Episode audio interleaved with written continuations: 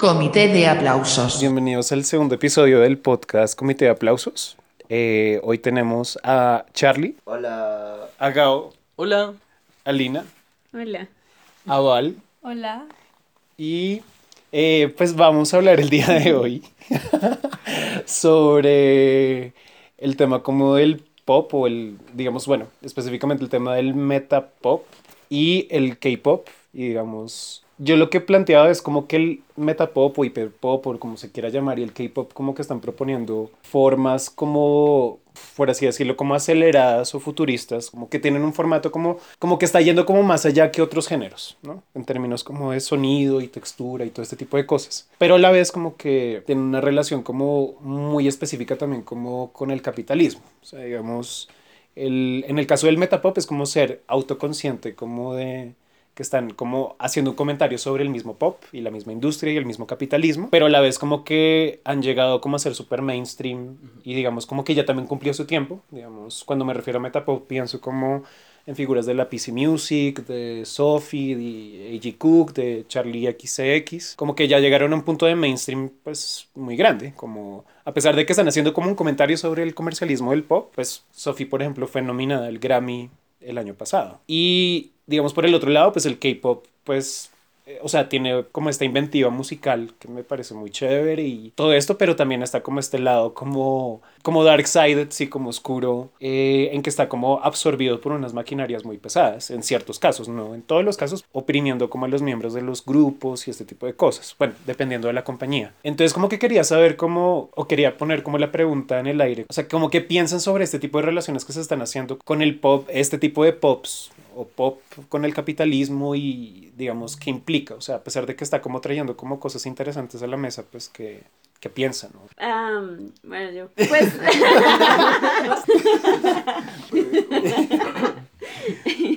Ese es mi comentario. Eh, no, mientras no, ya hablando en serio, bueno, eh, hace unos meses yo le comentaba a una amiga que a mí me parecía que la industria del pop, y me refería como al pop occidental, estaba un poco, o que yo lo sentía como un poco en decadencia, y que la llegada un poco del PC Music, del Metapop, y por otra parte, el como reconocer y como empezar a conocer el J-pop y el K-pop, me había abierto como, como que había satisfecho como esas cosas, o como esa, no sé, eso, eso que no me estaba dando el pop de ahorita, que es como, no sé, Ariana Grande, Billie Eilish. Billie Eilish. Billie. Em, sí, como que sentía que estaba cayendo como en unas como zonas de confort y todas cómodas. Y no sé, como al descubrir este nuevo pop, sentía como esa energía que me daba ese pop noventero, eh, dos milero. Y, pero más allá de eso, con el, digamos, lo que me gustaba es que, eh, y que es algo que también eh, conecté mucho con un video que tú me pasaste, nos pasaste, ah, eh, sobre PC Music y, y Metapop, es que uno lo escucha y uno se siente o como que le genera como cierta ambigüedad, entonces es como, es como tan saturado y como tan producido que no es realmente, o sea, es súper energético, pero no como de una forma positiva necesariamente, sino que es como uno está como en el como entre como ese tipo de saturación que genera como una sensación de uy, me encanta, pero es, es más como Como intoxicante, es como estar intoxicado. sí, exacto, es como una droga. Entonces yo lo relaciono un resto como con las drogas y, y me he puesto a pensar un resto como esto. O sea, ¿cómo serán esas drogas auditivas que estuvieron de moda como hace unos años? La Rosa de Sí, Guadalupe. full, full episodio icónico. Muy recomendable. Eh, ay, ahorita, ahorita muy- muy bueno. el punto es que eh, así me imagino un poco como este tipo de drogas auditivas. Em, pero aparte, no sé, como que también siento que ahora también está de nuevo llegando como a un punto de límite, o sea, o, o como que tengo esa preocupación de que no pueda llegar a algo más, como que ya hay ciertos artistas que han cumplido como con esas expectativas y como que digo, ¿será que se puede como reinventar y seguir revolucionando o este va a ser su tope? No sé. Ay, con el K-pop también me pasó un resto como el tema de la droga, como que es como tan positivo, que son cosas que yo debo admitir que es como que me hubiera gustado escuchar en mi adolescencia. y entonces ahora la estoy viviendo. sí, no sé, son, son como... Y, y lo otro es que no le tienen como miedo al... Incluso a lo banal que puede llegar a ser, como que... Y eso es lo que me gusta, como que no es tan... Es chistoso porque, bueno, al, al menos en el K-Pop siento que no es a veces no es tan trascendental y está bien, como es como en esa saturación hay una depuración, no sé, me da como esa, esa sensación un poco. Eh, pero de todas formas también hay un trabajo como juicioso. Y no solamente es una cosa auditiva, sino también visual. Como que es algo que también eh, extrañaba un montón como del, del pop occidental y era como... de las coreografías, digamos.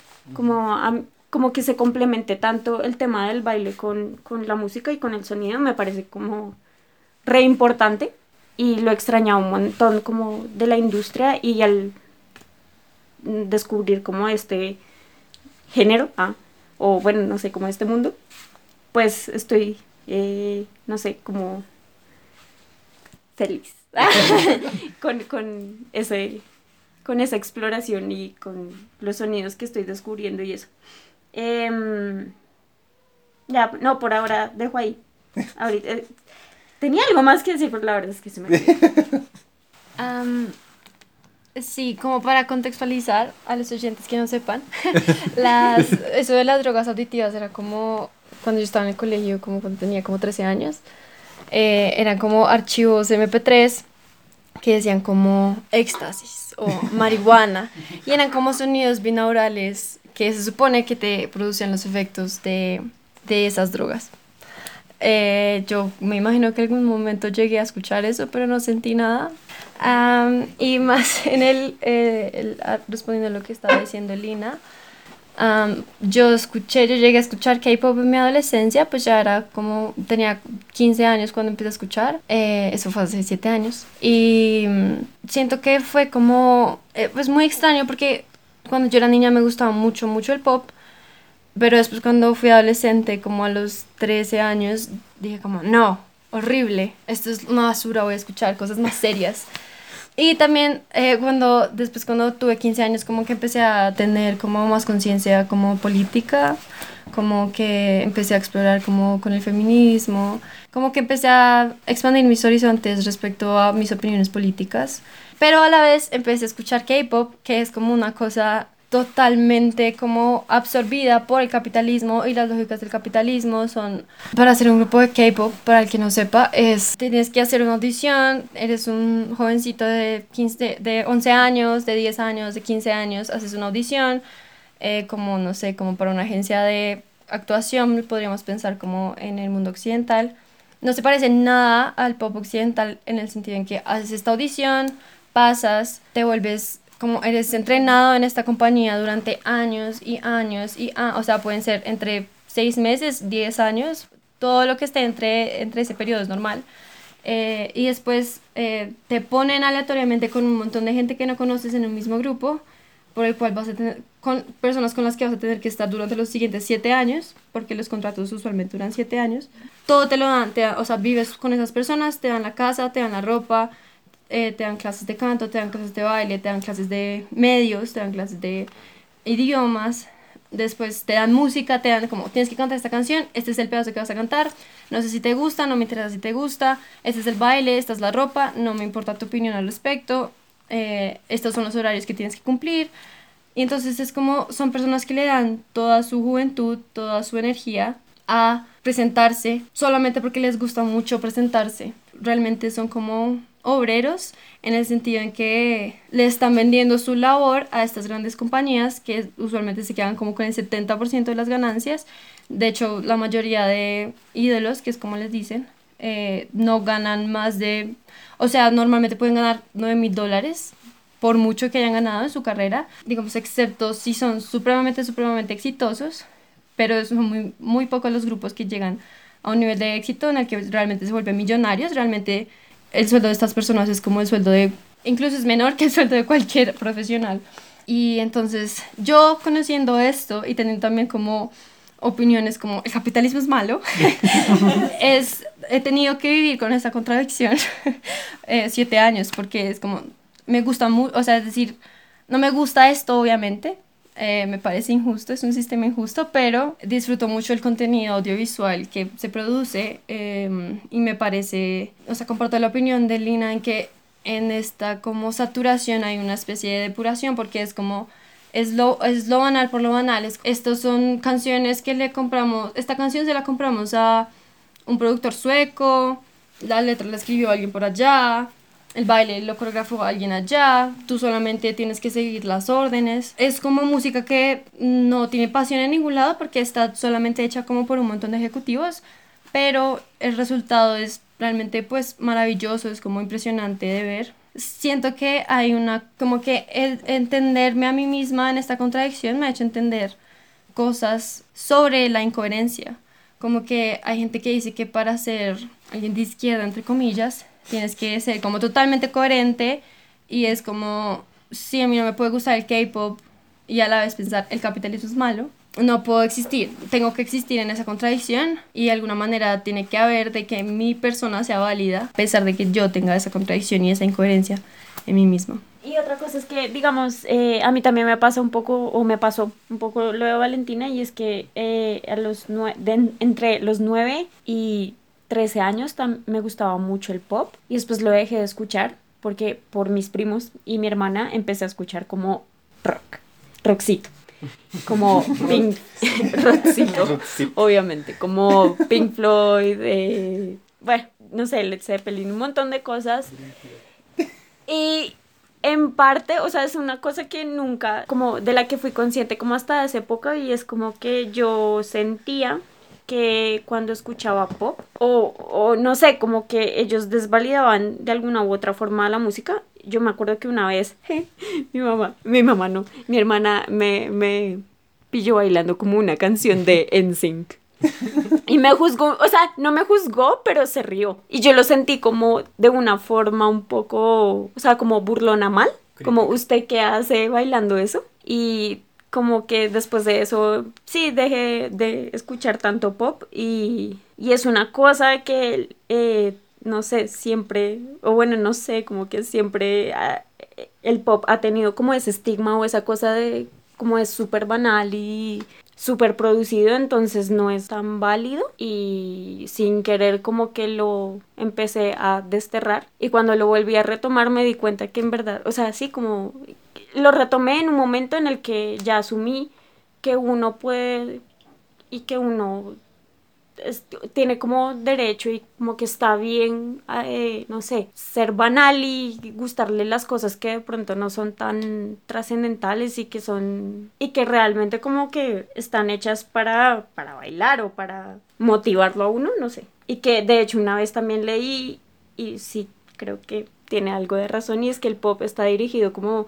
más que todo al público femenino y como que yo sí siento que solo por ese hecho sí, eh, está automáticamente estigmatizado hmm.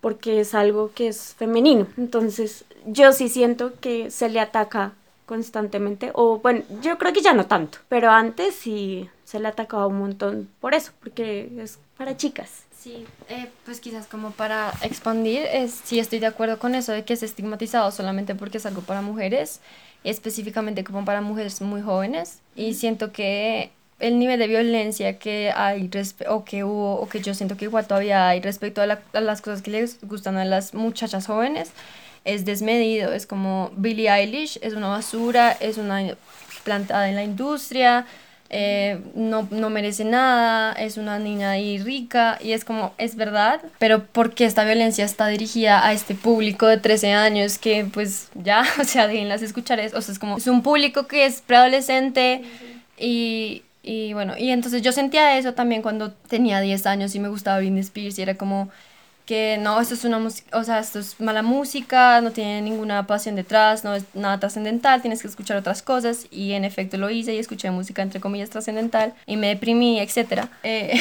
pero, o sea, sí, y, y después el, el K-pop eh, me hizo como entender que, que, que si el mundo me está arrojando basura todos los días y estoy en un contexto horrible, no, digamos, yo sumida en la tristeza, pero no solamente yo, sino como que veo que el mundo a mi alrededor se está despedazando de a pocos, hay problemas políticos, los glaciares están desapareciendo, eh, como que puedo ser banal en un momento. Y yo soy consciente de que el pop está creado para eso, el pop es un escape. O sea, es como un montón de ejecutivos allá, viejos cacrecos, diciendo como, vamos a producir mucho, mucho dinero, vamos a hacer canciones muy felices. Y esto va a ser un escape para las personas y cuando lo escuchen se van a sentir bien por 3 minutos y 20 segundos que dura la canción. Entonces está hecha con ese propósito, pero yo siento que al yo reconocer que eso es lo que me están dando, yo puedo como ponerme en un plano más arriba y no ser como un consumidor inconsciente que no tiene nada de malo, pero como puedo decir, bueno, esto lo están haciendo para que yo me entretenga, me, me voy a entretener libremente, voy a ser banal, quiero ser banal, estoy cansada de ser seria, estoy cansada de estar eh, como indignada todo el tiempo, voy a escuchar K-pop tres minutos y y ya voy a disfrutar de esto. Eh, a mí me, me parece súper interesante el tema de la banalidad, como con respecto a todo esto, como pop, nuevos pops y nuevos tipos de pops que no son tan populares o que se, se escuchan en diferentes nichos. Eh, pero es chévere como aún en el pop se ve que la gente aún quiere explorar y aún quiere como encontrar nuevas alternativas. Me gusta que, pues yo escuchando pop desde tan chiquito y escuchando pop como supuestamente para niñas y supuestamente para gente diferente a lo que yo era, como que sí recibir esas críticas de que no es música o que es música como que cualquiera podría escuchar y ya, que no tiene ningún tipo como de, de contenido. Eh, y aún así disfrutarle, aún así como disfrutar coreografías y como intentar aprenderse vainas así desde chiquito. Eh, uno le empieza a hallar el gusto a ese tipo de cosas banales y superficiales, uno empieza a encontrarle el valor propio a, a, las cosas y creo que mucha gente de esta que empezó a hacer PC Music está influenciada es por eso, está influenciada es como por todo el pop que vinieron escuchando desde chiquitos y todo el pop realmente popular, realmente de radio.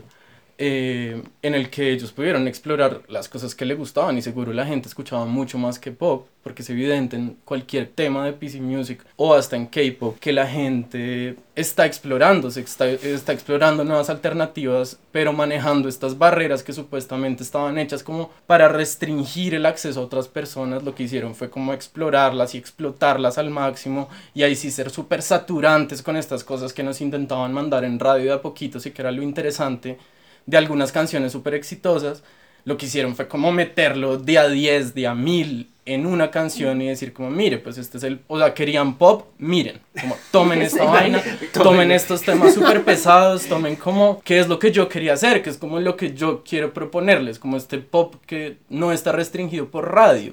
Es un pop que es un poco más como, como denso, es un pop que, que, que no genera como que la audición sea popular, que no genera que... Uh -huh que todo el mundo en serio esté atraído hacia él y que no sea tan coreable a veces. Y aún así, manteniendo mucho la expresión de banalidad, pero ahora como una crítica o como una especie de burla. Mostrarse banal, mostrarse superficial, mostrar que igual eso es pop, como que igual eso es música para masas, igual es música para solo sentirse bien un momento y ya, pero que eventualmente puede romper esas barreras y pues llegar a los Grammys y uh -huh. cosas así. O K-pop internacional, que en la época en la que yo escuchaba J-pop, eh, la verdad parecía, un poco imposible, como que fuéramos a nosotros como occidentales y más como Suramérica recibir, recibir contenido de esta forma de, de, de pues Corea, Japón y como estos lugares donde siempre sentí que era muy restringido y como mm. que uno no hace parte de ese mercado hasta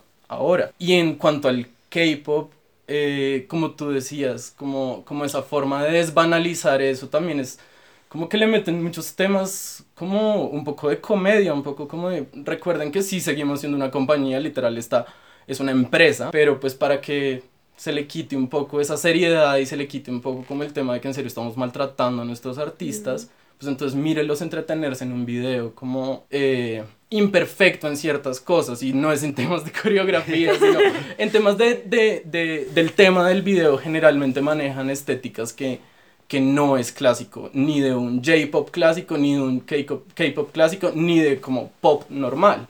Como que sí están, es, sí están innovando en, en todo, en, en, temas estéticos y en temas musicales también. Y también yo creo que influenciados por J-pop viejo, estilo perfume, estilo como, eh, como demostrando que la producción es igual de importante y demostrando que la producción no, no debería ser la, la, estructura básica aún siga siendo como sacado cual, cual máquina. Hay algo de DIY ahí, hay algo como de, como de que demuestra que hay influencia en que la gente disfruta este nuevo tipo de pop, este tipo de pop exagerado, un tipo de pop donde, donde la gente está, está, está consciente de lo que está escuchando, no lo está escuchando pasivamente como en radio, sino que lo, lo, lo, vive de otra forma y lo, lo expresa también de otra forma. Eh, y en temas de DIY, pues es chévere que la oportunidad ahora es para todos. Es chévere que, que toda esta gente que está haciendo literalmente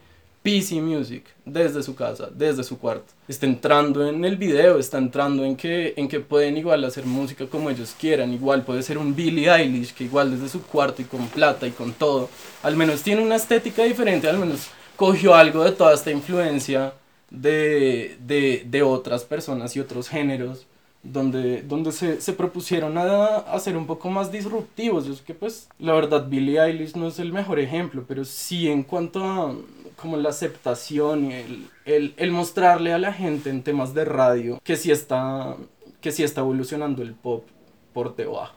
Como que por arriba ya lo perdimos, yo siento. Uh -huh. eh, pero por el otro lado, donde ya la gente no lo considera un pop, sino que está oyéndose a una niña cantar diferente, se vuelve más atractivo para muchas personas y ya ni siquiera está considerado como un pop tan general, tan, tan banal en cierto sentido. Sí, pues lo que me parece interesante es eso, como lo que está, está diciendo como de que viene desde abajo. Siento que es el caso tanto como del hiperpop o el metapop y el K-pop. Pues porque el K-pop, pues no sé, si lo pensamos hace 10 años hubiera sido, no sé, rotundamente como muy difícil de que hubiera entrado como en la conciencia popular, como, ay, sí, como es un nicho súper específico, hay cierta gente que le gusta esas vainas como asiáticas.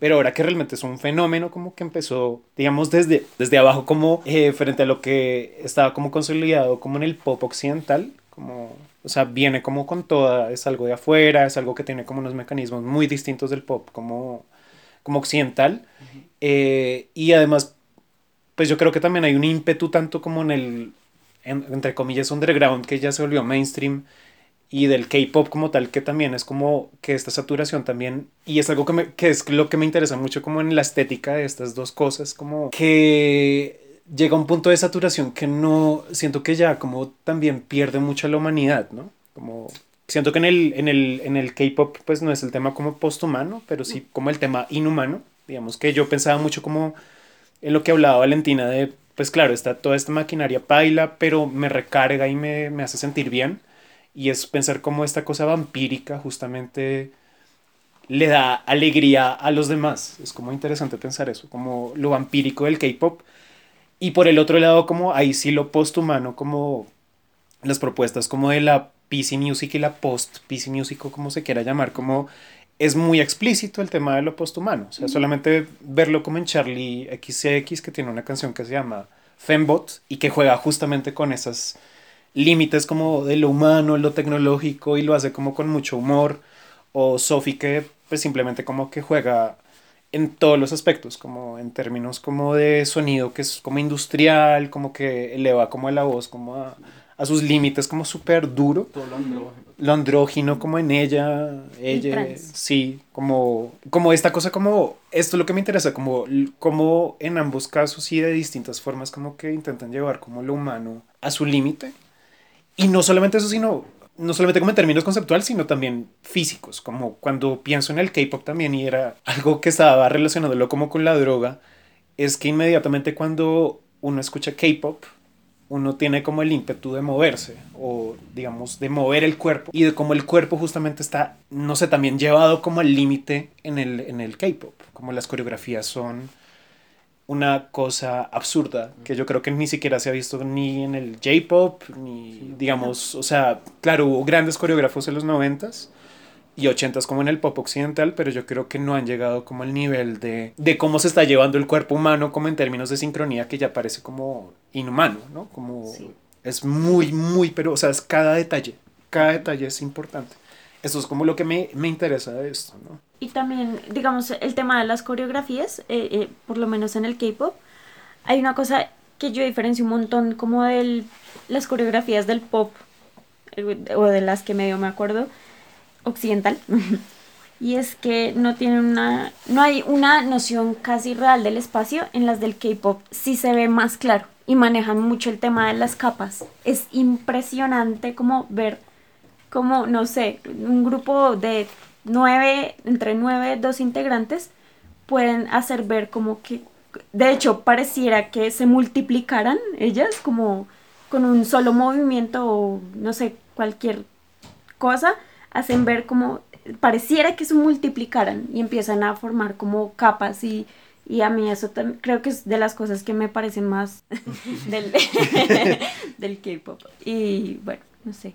Lo otro es que también respecto a lo del PC Music y como lo posthumano, me gusta un montón porque eh, yo siempre, no sé, como que a mí siempre me ha interesado un montón como el tema del, un poquito del cyberpunk, pero también como del tema de extensiones, no sé cómo decirlo, como biónicas, no sé cómo...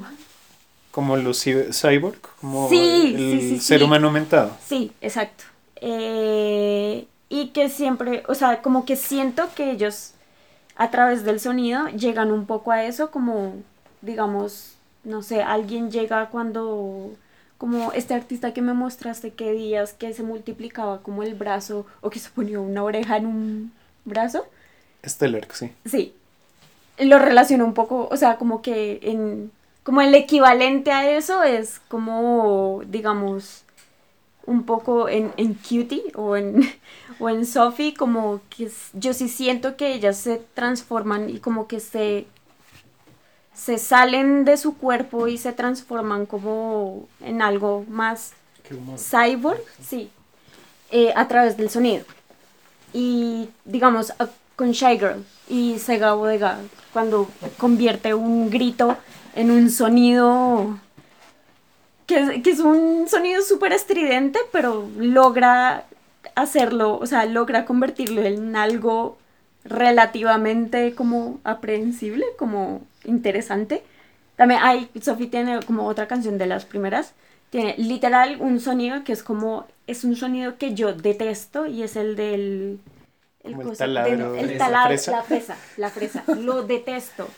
Pero yo amo esa canción, me gustó un montón y como que por esa canción como que le tengo como cierto, no sé, como me gusta, me gusta el sonido, no me gusta obviamente la sensación, pero es, es interesante cómo convierten esos sonidos o esas cosas que no son tan agradables, las transforman en algo que puede ser disfrutable y a la vez no.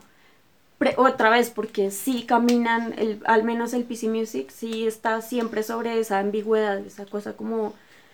eh, hay una palabra, me acordé mientras que venía, eh, de una palabra, no sé si la estaré utilizando bien, la verdad, de lo ominoso. No sé si puede que me esté equivocando, pero es un término como muy parecido a lo sublime, pero lo sublime realmente habla como de algo que no es tan... no- sé, ustedes me pueden corregir. Lo sublime es más como algo... Lo sublime no sé, nos vendría siendo como algo que produce, ¿Qué pues? como algo que produce la sensación de belleza y al mismo tiempo como de terror en una persona. Sí, No vendría siendo sí. esto. Sí. En cambio, luminoso siento que va más como por la incertidumbre, como que uno no... Como que al menos en lo sublime uno puede definir esas dos cosas, pero en lo luminoso es como uno está ahí como que realmente... Y de hecho se decanta un poco más como por lo... Pero sí, es más... es, sí, más inexplicable. Entonces, eh, eso me pasa un montón como con, con algunas cosas del PC Music. No sé, es chévere. Se vuelve como, como aprensible, como agradable hasta cierto punto. Como que es Como parte de el- su atractivo ahora. Sí, sí, Como- sí, Sí, siento que mucho de ese, ese nuevo pop sí.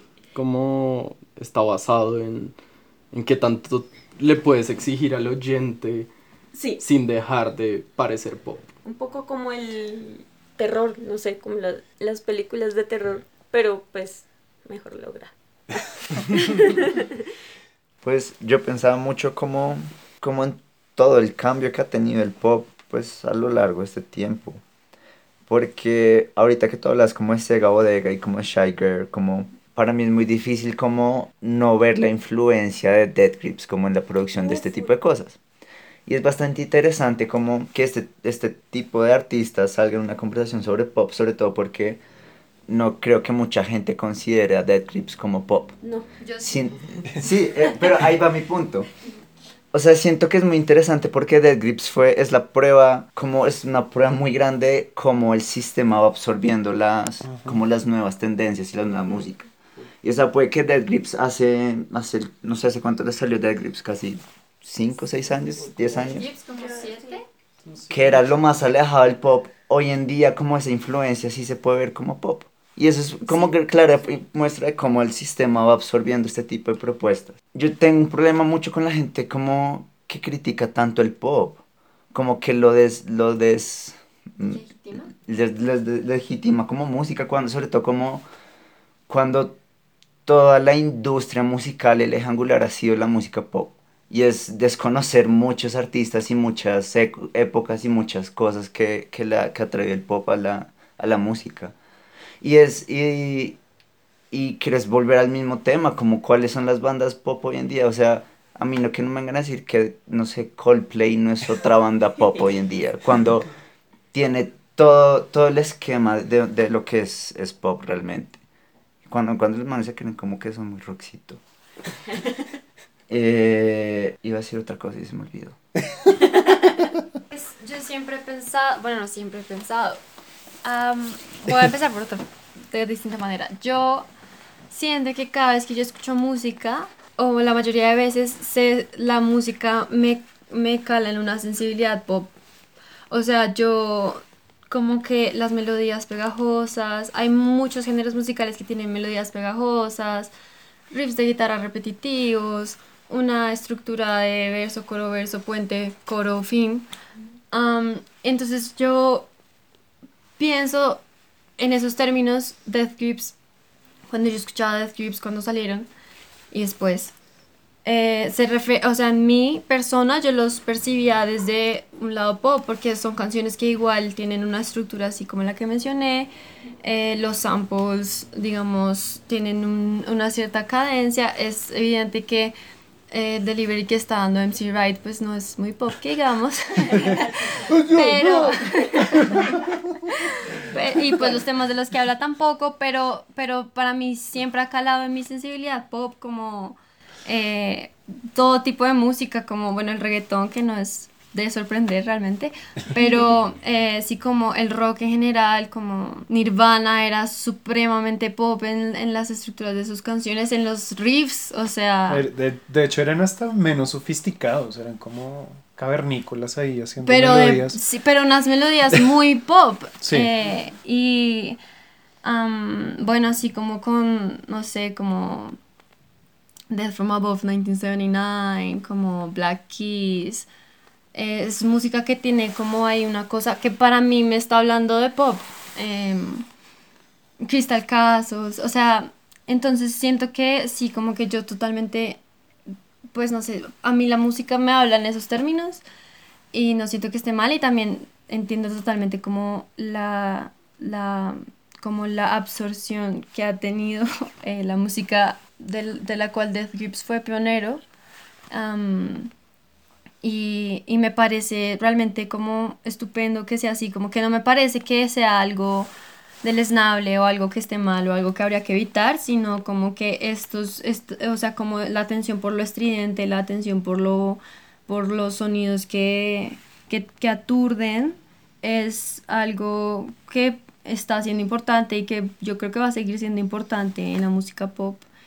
Y es eso, una vez más, eh, de que nos, de que están, como al oyente le implica como resistir, como decir, como, bueno, voy a escuchar esta cosa horrible, esta fresa sonando por allá, como samples de gritos, eh, o como cosas que se vuelven, que se pueden volver cacofónicas, que el K-pop muchas veces es cacofónico.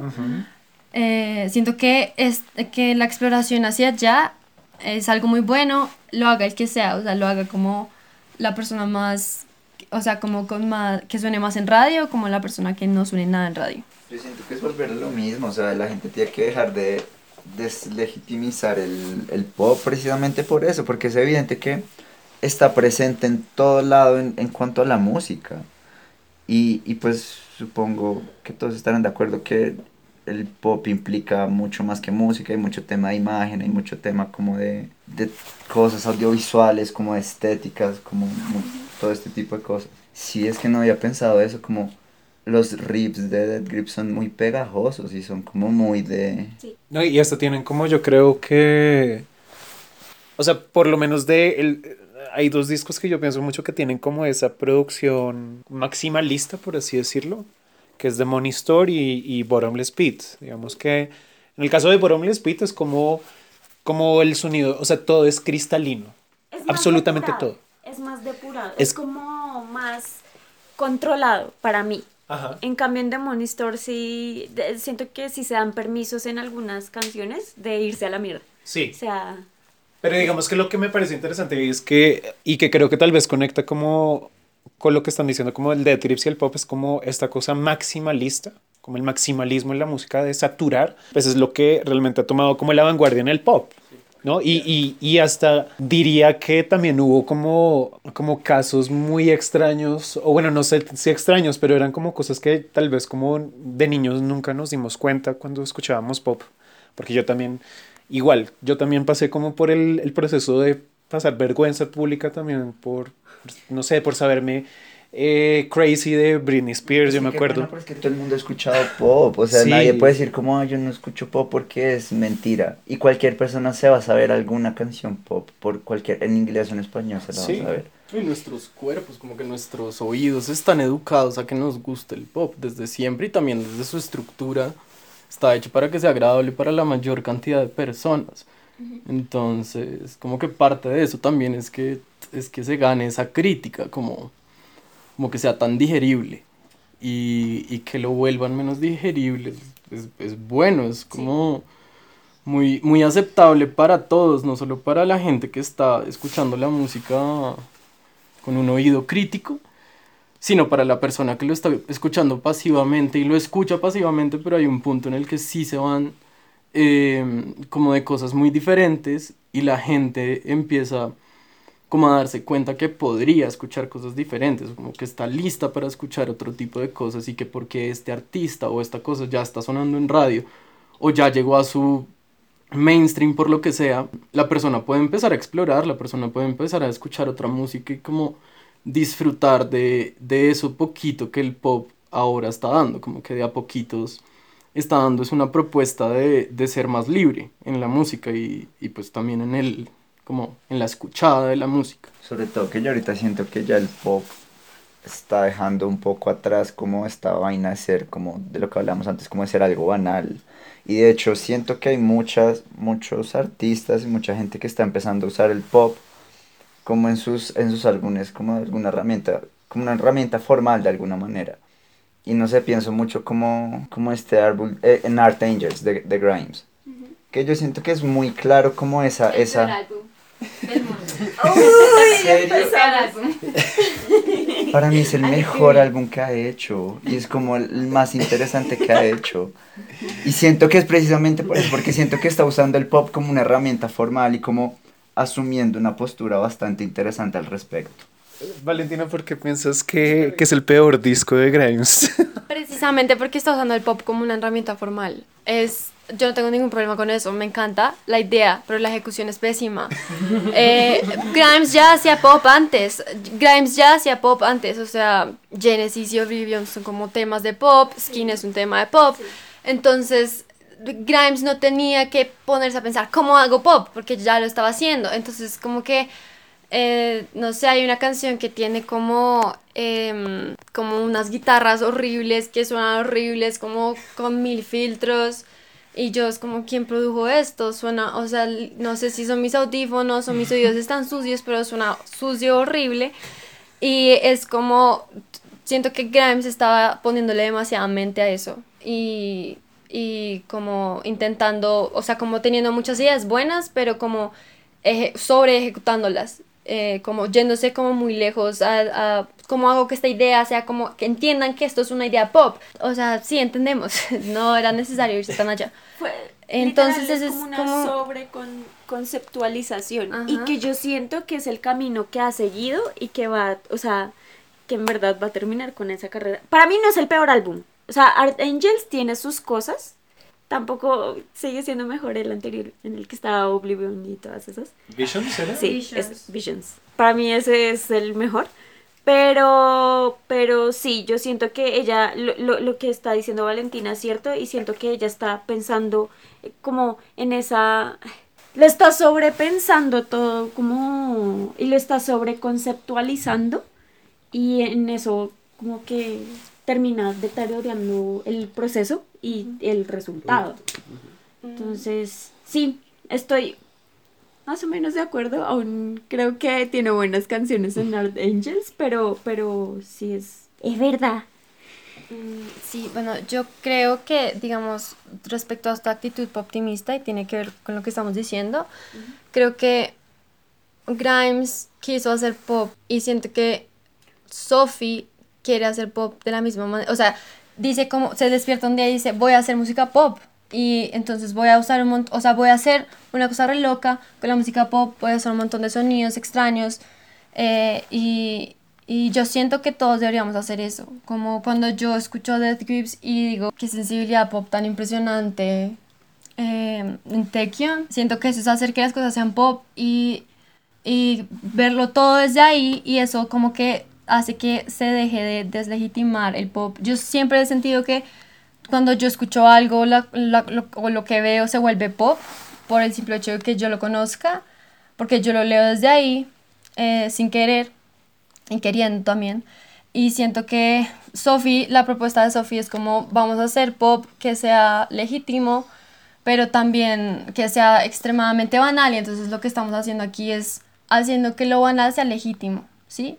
No tenemos que dejar de ser banales, que es un poco en lo que falla Grimes. Grimes se lo toma muy en serio. Y Grimes, una propuesta seria es decir, vamos a hacer una cosa súper banal, como Cutie, pero que sea algo extremadamente denso, extremadamente con textura, ¿sí? Entonces, siento que si nosotros cogemos como la música más seria, la música más como concienzuda, como más cerebral, y decimos como será melodía o como eh, severa percusión, eh, o severo, si no sé, como voz, lo que sea, y decimos como esto tiene gran sensibilidad pop, siento que ahí hay como algo, algo interesante o algo que nos puede hacer como, o que para mí ha hecho que mi, mi posición optimista sea un poco menos dolorosa, como incoherente. Sí, sí, sí. Sí.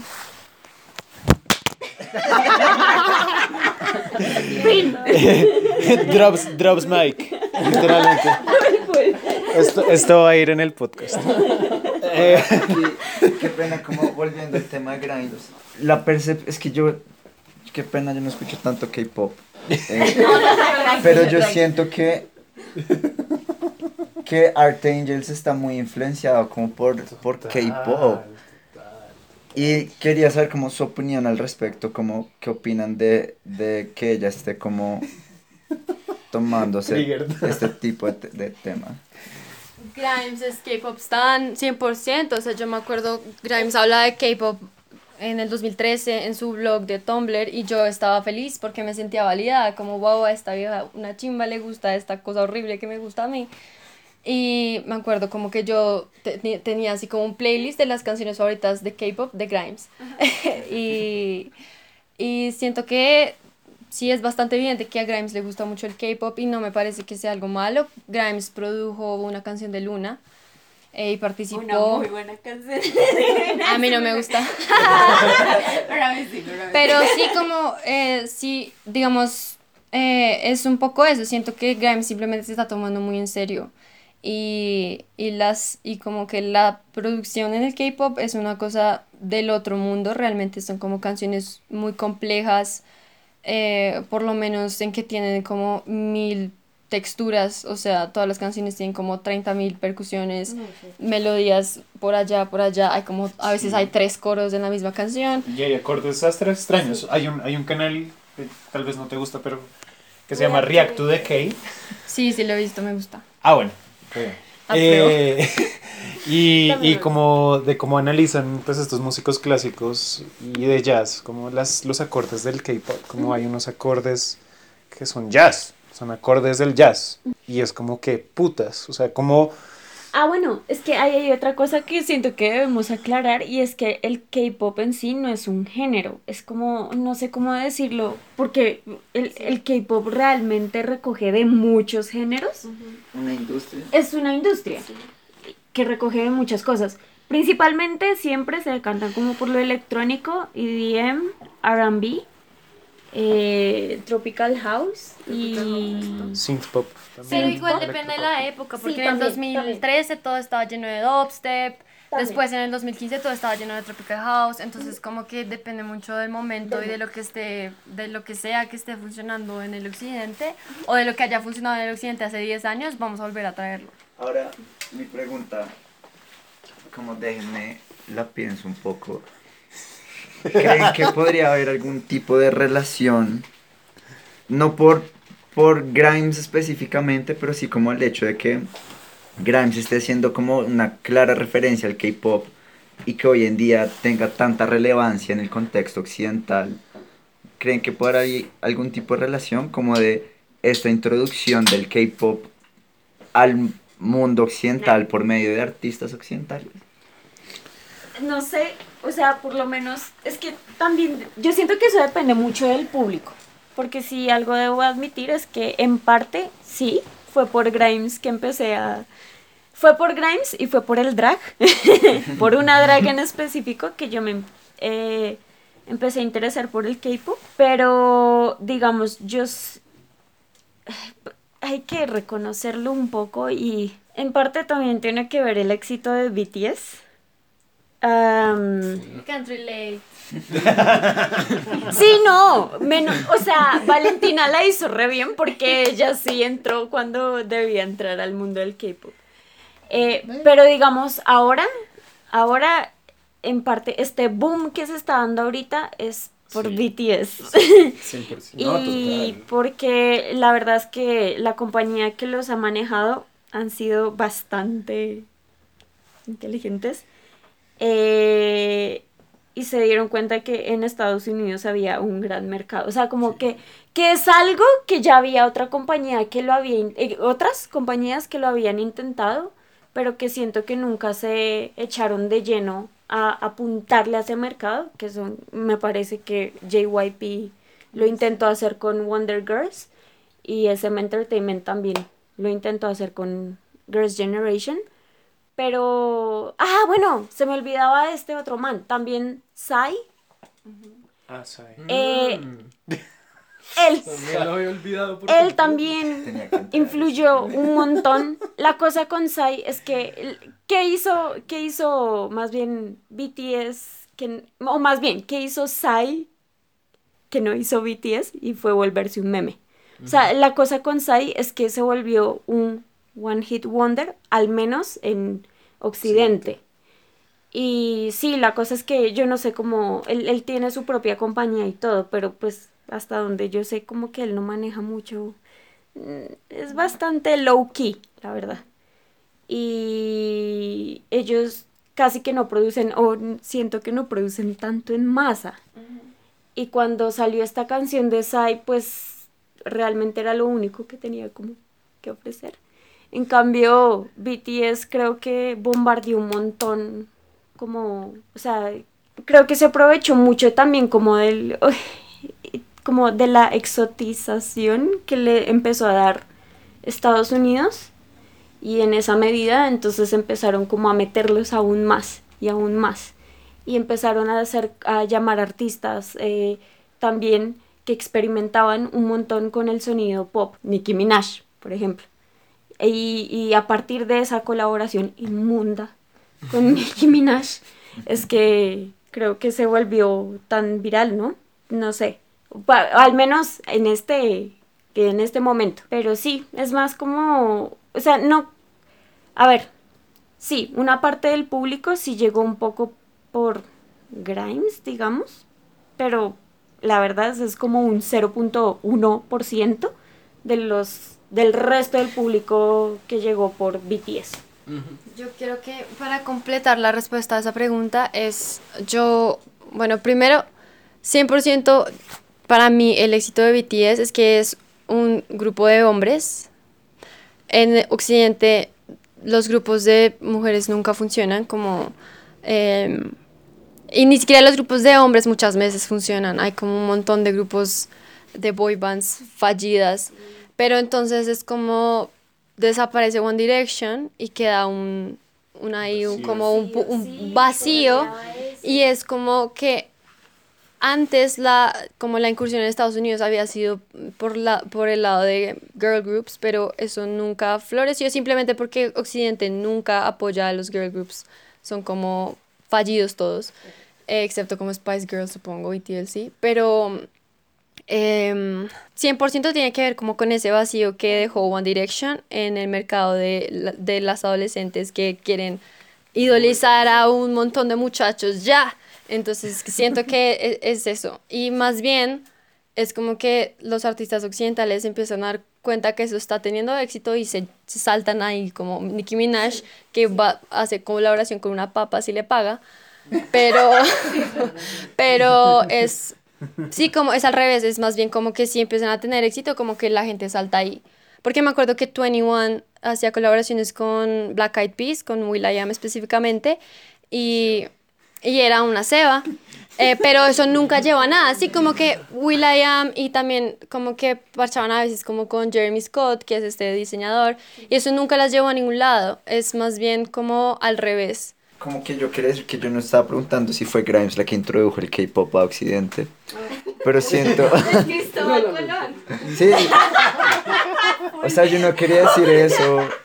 Pero sí estaba preguntando como si, si, si era que la, el, el éxito de, del K-pop en el mercado occidental se daba gracias a artistas occidentales que están de alguna manera como introduciéndolos o como, como diciendo, como botando el dato, como oigan, yo escucho de esto y me gusta o algo así. Pues yo, yo, yo, a mí sí me lata que, que sí creo que fue como ese pequeño rumor que empezó a como darse como entre artistas, como, no sé, como artistas, como, pues no solamente como Grimes, sino tal vez Clarence Clarity, toda esta gente como que estaba pegando como alternativamente que comenzaron a citar como, no, es que sí, el K-pop y no sé qué, y entonces había como ciertos... Yo creo que también como que ha pegado mucho también como el, en, en el reconocimiento del público en general, como los análisis, entre comillas voy a ponerlo mucho, culturales que también se han hecho sobre el K-pop. Y digamos que, o sea, como que algún artista mencionó el K-pop y entonces va alguien e investiga, uy, el K-pop es repaila y alguien hace un video y analiza como todo esto. Y yo creo que por ahí fue que yo, por ejemplo, me entré al K-pop, como y eso que yo, pues yo no, no, sé nada, yo no sé absolutamente nada, pero yo me acuerdo que vi ese video, vi un video que hablaba de la industria del K-pop porque yo había justamente escuchado que Clarence le gustaba el resto, Clarence Clarity le gustaba el resto el K-pop. ¿El de, el de K-pop y capitalismo? Sí.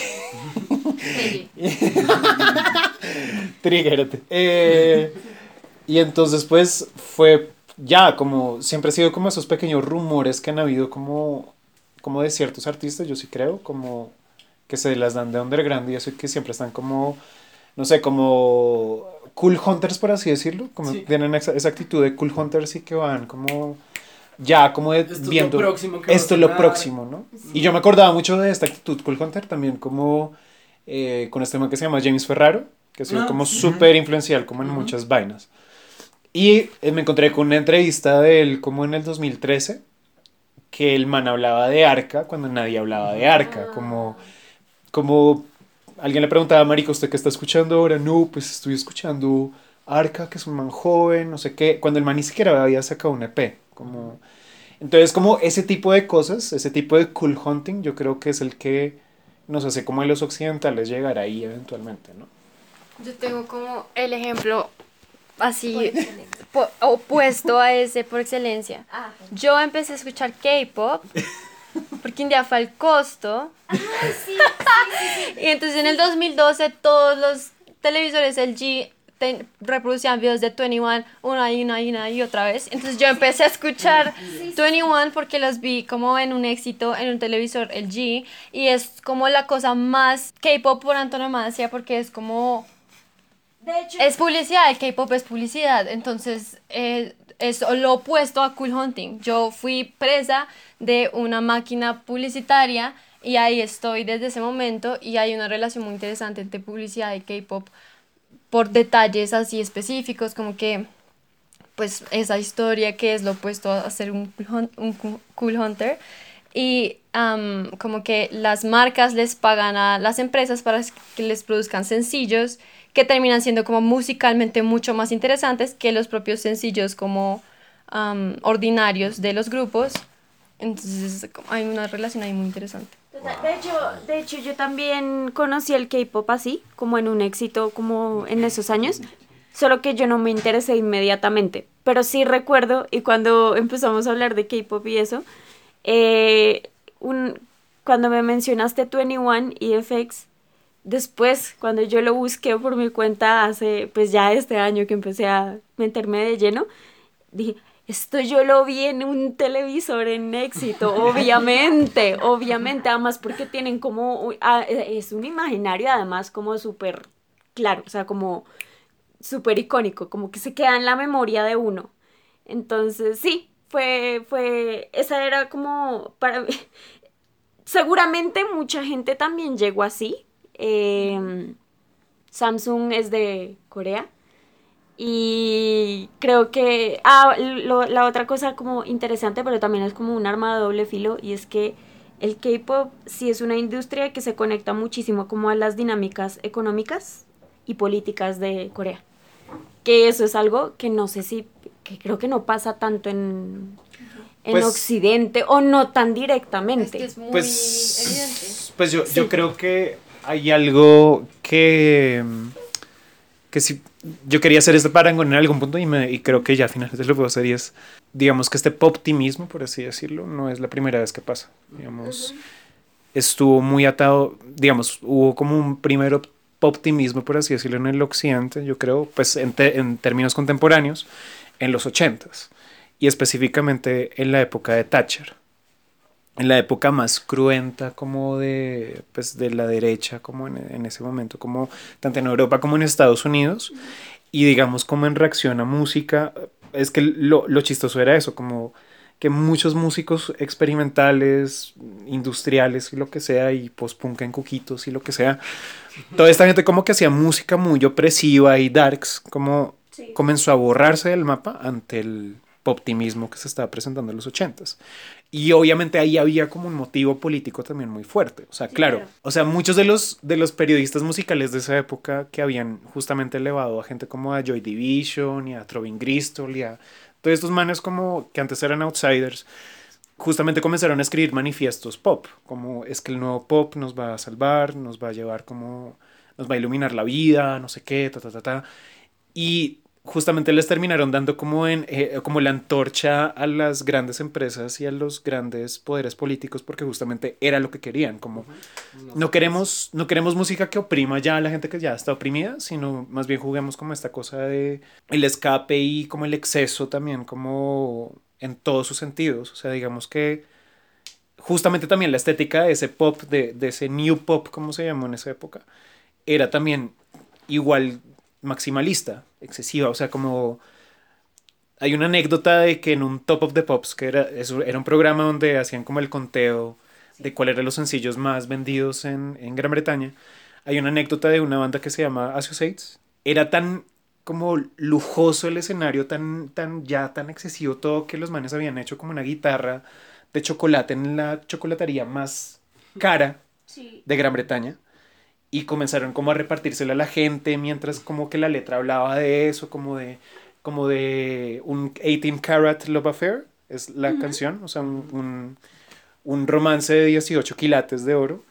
Entonces como que todo eso estaba como incrustado ahí, como toda esta mentalidad como atada a la política, como al tacherismo y como esta rejuvenecición de rejuvenecimiento, juves, bueno, lo que sea, Rejuvenecimiento. de la economía a costa pues de la gente que estaba muy mal, ¿no? Como, como privatizar todo, cerrar como las fábricas, cerrar como todo eso, o sea, todo va como muy, muy a la orden del día.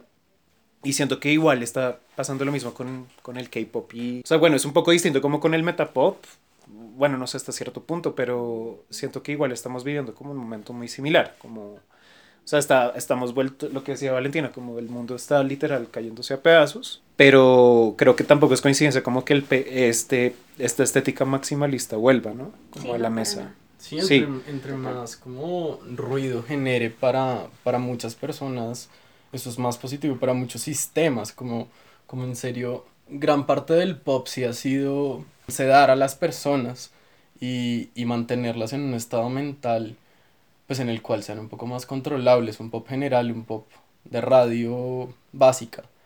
Ey, pero no es lo único, o sea, creo que eso se da como en cualquier eh, tipo de, no sé, cosa disfrutable, pues el fútbol, no sé, o sea, no, y no Claro. solo el fútbol, sino los deportes, sí, como, y, y ahí está la cosa, como, porque de todas formas son dinámicas y son mercados que surgen en el capitalismo y por lo tanto no se pueden desfasar de ahí, como No, ti- total. tienen... Siempre- necesitan del mismo sistema para funcionar. Exacto. Total. Y pues yo creo que vuelvo un poco como a lo que dijo Valentina como casi al principio y es que mientras que uno sea consciente como de lo que uno está disfrutando y de las implicaciones que lleva a eso, pues no sé, creo que a ver, no es que arregle el mundo ni es que me haga mejor persona ni nada de eso, pero eh, uno puede vivir en esa dualidad.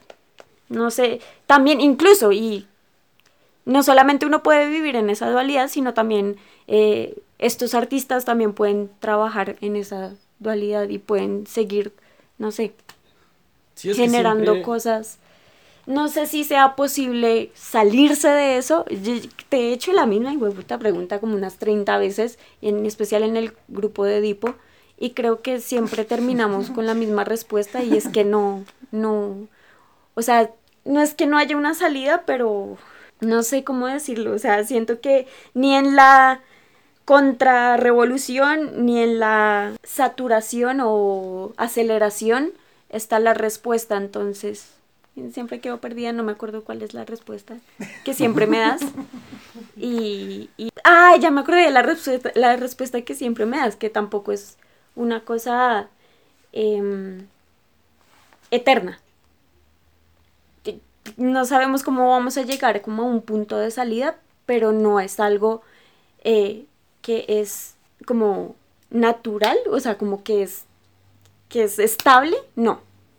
En algún momento se va a llegar a desestabilizar y probablemente no va a ser por medio del pop ni tampoco siendo super woke y de, alejándose de esas cosas, pero pues tampoco es tampoco es, es, es para siempre. No, pero la forma. conclusión es que el capitalismo no es para siempre. Carita feliz. Disfrutemos del capitalismo Pues no, no, no, en realidad, en realidad, Mientras ahí queda, hagamos parte ahí como seamos, seamos pasajeros de esta vaina.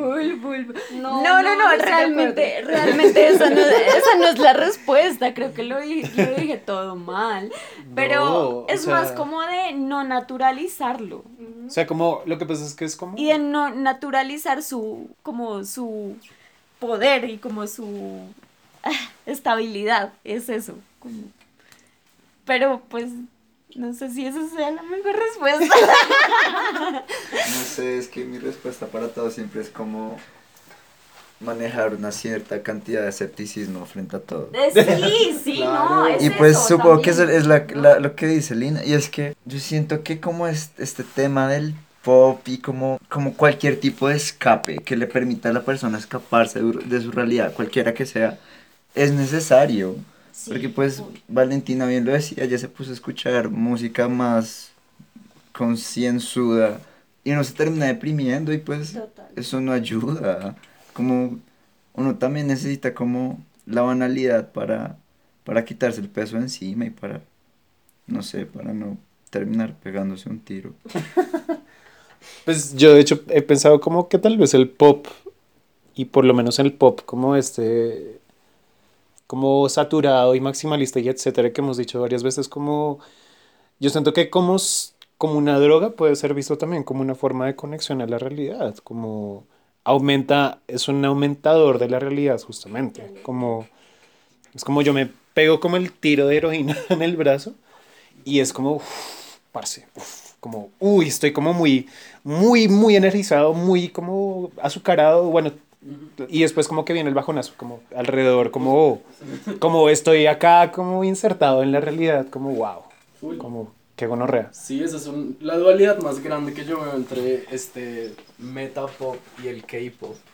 Como si están manejando las mismas estructuras y musicalmente digamos que, que, llevan, que llevan dinámicas parecidas, pero, pero uno sí va un poco por, por la idea de, de perpetuar la idea del pop y otro por la idea de democratizar el pop.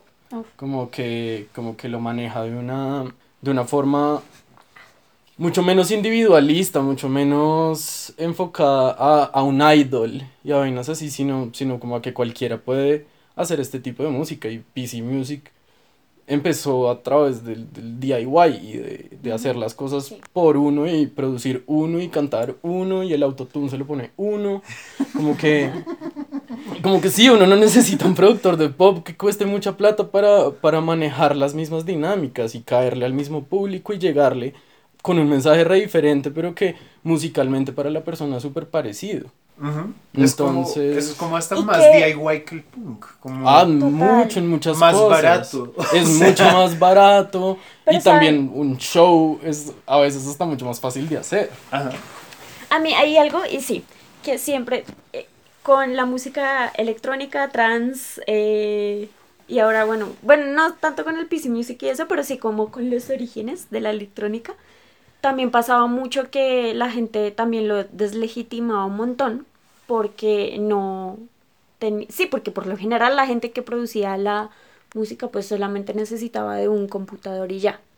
Y yo me acuerdo que cuando era más pequeña veía un montón como de comentarios como, ay, no, eh, es que esto no tiene la esencia del rock. Bueno, no sé, como que, en fin, en fin. Esto no tiene el Sí, talento Exacto, de... como que siempre se le ha desprestigiado, no tanto, eh, más como por el tema de lo instrumental y de que se le da más valor como, no sé, va a tocar Va a una tocar un instrumento. guitarra, un instrumento a saber, a saber eh, cantar que pues el hecho de saber manejar un computador, no sé. Es chistoso porque el punk también, o sea, tampoco requería de mucha, como, de muchos conocimientos, sino era más como una cosa Como sentimiento. Como... pasional, Sí, sí.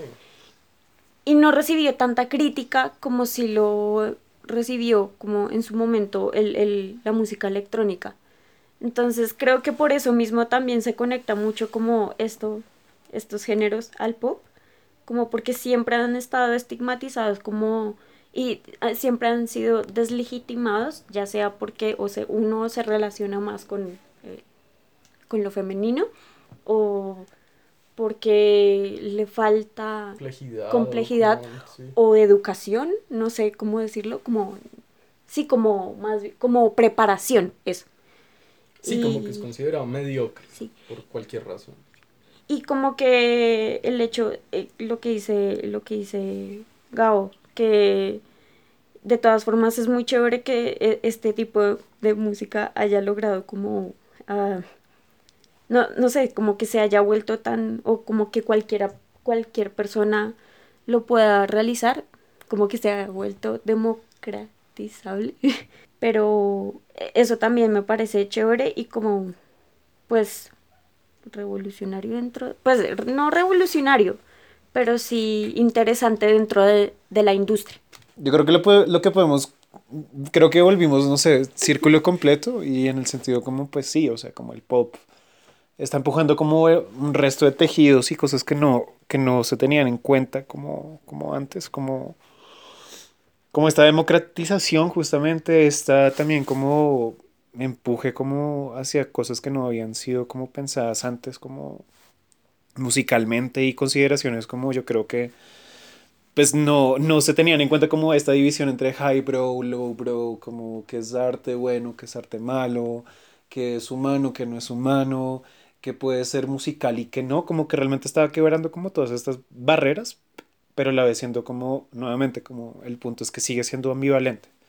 O sea, como sigue estando dominado, o sea, sigue estando dominado por ciertas dinámicas a pesar de que es libre. ¿no? Como en ciertas otras. Entonces como que siempre está como en un, en un tire y afloje, un tire y afloje continuo, que igual me parece interesante. y que lo hace, y lo hace móvil, o sea, como le da velocidad, no como otros géneros que se quedaron como en el pasado, como eso creo que es lo que más me atrae como de esta cuestión.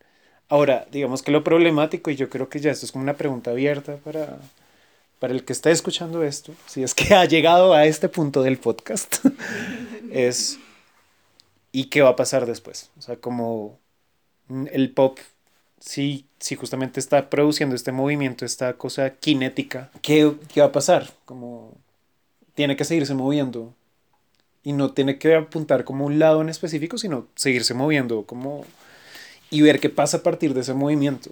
Digamos, porque si no, pues va a ser, ¿no? Pues esta, esta cosa justamente ambivalente del capitalismo es que va a ser, y creo que era la preocupación que Lina decía, como, eh, hemos tal vez, eh, o tal vez estamos llegando como un punto de saturación en que sí, tal vez como que ya puede dejar de ser novel y democrático como en este momento y ya después se vuelve algo...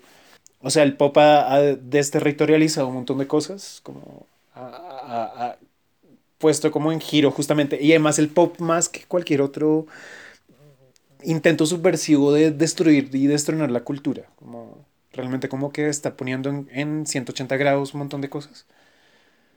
Y, y tiene que seguir así, yo no sé. Como, eso es lo que me parece chimba, como que realmente sea un lenguaje que pueda ser universal y esté como empujando a otras cosas, no sé. No, es interesante, es interesante analizarlo desde, desde todos los campos, como económicamente, como, como la influencia que tiene sobre economías mundiales también es impresionante eh, cuando es de esta forma tan masiva.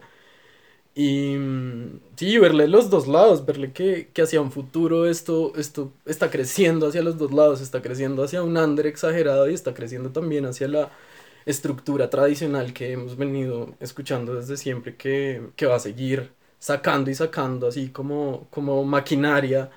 Eh, producto, producto muy interesante, igual muy agradable al oído, igual muy agradable para todos, pero pero pues sí está creciendo hacia ambos lados y sí, es, es muy válido preguntarse uno solo, como, hacia dónde se imagina el pop en unos años y hacia dónde se imagina también como la internacionalización del pop ahora que estamos más acostumbrados a, a, pop menos occidental y a... Y eso sí que lo hemos tenido desde siempre como humanos, que, que, que fácilmente el inglés es el idioma que más nos llega, pero, pero si una canción pega mundialmente y viralmente, lo más probable es que, es que su coro no sea en inglés. Em, y que por eso es que es tan atractiva como y se ven un resto de cosas. Y Sai fue también como el último en tener algo de esto y pues despacito y vainas así. em, como que como que manejar otros idiomas finalmente te a veces ayuda a esta popularidad ayuda a que sea más mundial. Entonces en un mundo más globalizado aún más comunicado pues va a ser mucho más interesante ver qué propuestas llegan idiomáticamente. Cerramos la sesión del día de hoy.